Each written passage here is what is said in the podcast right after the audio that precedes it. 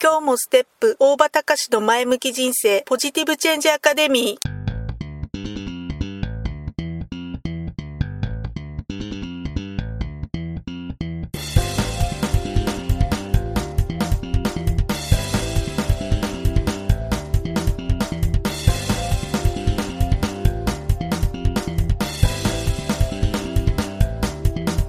今日もステップ。大場隆の前向き人生ポジティブチェンジアカデミーは開業から20年。行政書士として奮闘している大場隆が日々活動している中で感じたことを通して皆様に前向きな変化をお届けする番組です。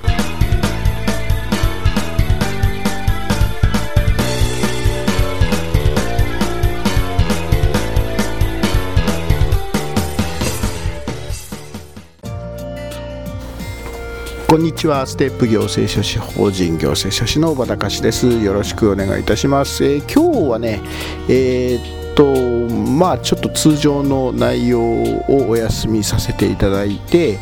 えちょっとずいぶん久しぶりになっちゃったんですけど番外編でお送りをさせていただきます。今日はね実はどちらの方に来てるかというとちょっと場所は言わない方がいいのかな、えー、東京都のねあるところ、まあ、東京、簡易裁判所の、文庁舎というか、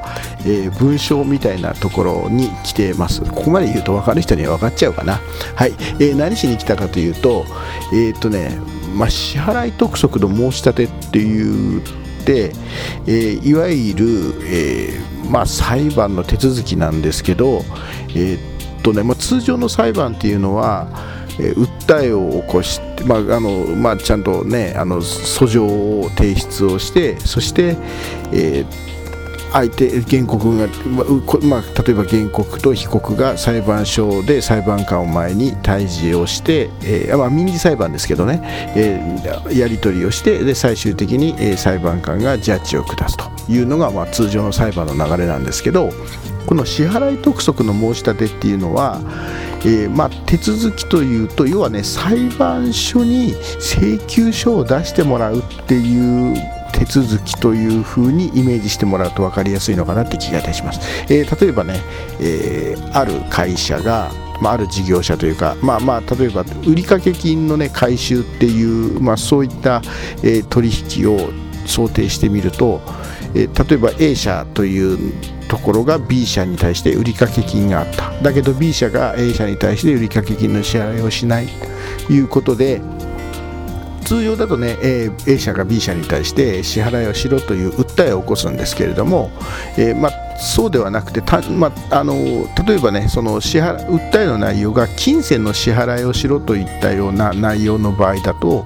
えー、この支払い督促の申し立てという手続きを使うことができるんですね。えーとこの支払い特措の申し立てというのはこのような金銭の支払いを要求するような場合には裁判所に申し立てをすることによって裁判所からえー、その B 社に対してこういう A 社 A 社の方から、えー、申し立てがあったので、えー、支払いをしてくださいっていうふうに、え、要は原告の方の言い分をから一方的に、えー、その申し立ての内容通りに、えー、B 社に対して支払いしなさいよっていう請求書を出すといった流れなんです。えなんで言うだけですぐ裁判所が請求書出してくれるんだったらそっちの方が楽でいいじゃんっていうふうにそこだけ取ると思っちゃうんですけど、えー、ただそれはあくまで手続きの流れの一環であって例えば、えー、その支払い特措の申し立てを受けた B 社がね B 社がえうちはこんな支払いをするような言われはないんだっていうふうにもし思った場合とか、えー、あとは例えば一括して、えー、何十万払いなさいっていうような内容の場合だといや、えー、括して払うのはちょっと無理だから分割にしてもらいたいなとかっていうふうにその申し立ての書かれていた内容に何がしかの意義ね。これは、えー、その内容が間違ってるって話ものケースもあるしいやその支払いの方法じゃない違う支払いの方法にしてほしいっていうような場合もあるんだけどその要は訴えてきた内容に対して何がしかちょっと違いますよとちょっと違ってその通りじゃないようなやり方にしてくださいとかその内容自体がちょっと違いますよって言った場合に異議申し立てっていうのをするんですね。異議申し立て。ででその異議申し立てっていうのをそのいわゆる債務者、えー、申し立てを送られた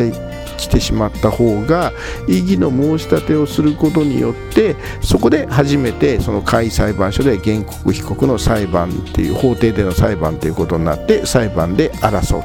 といったような手続きになるんだけどもしもそのの訴えの内容自体に、えー、訴えられた方もね特に異議がなくてあもうその通りですと支払いをしないといけませんねっていうふうに認めた場合にはそのまま、えー、作業が進むと。でもしくは、え申し立てを債務者の方は受けたんだけど受けた申し立てに対して特に何の異議も申し立てもしなかったし何のアクションも起こさなかったって言った場合には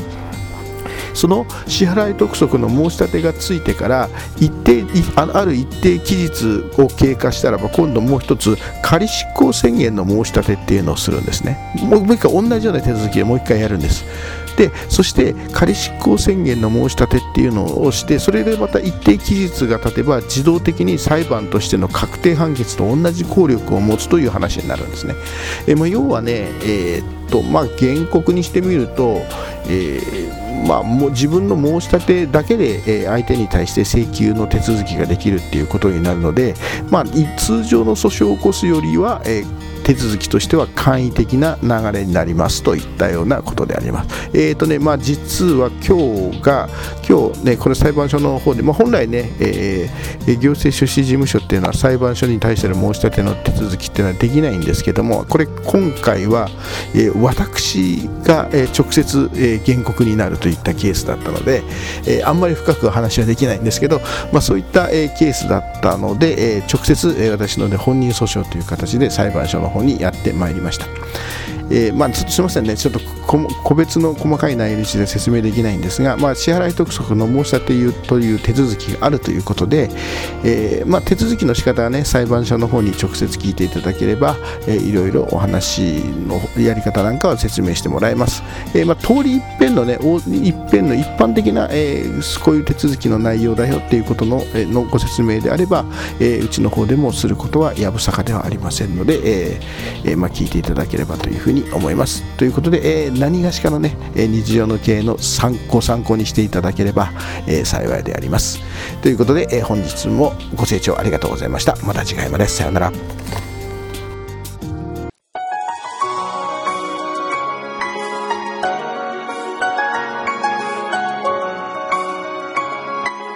今回の番組はいかがでしたか？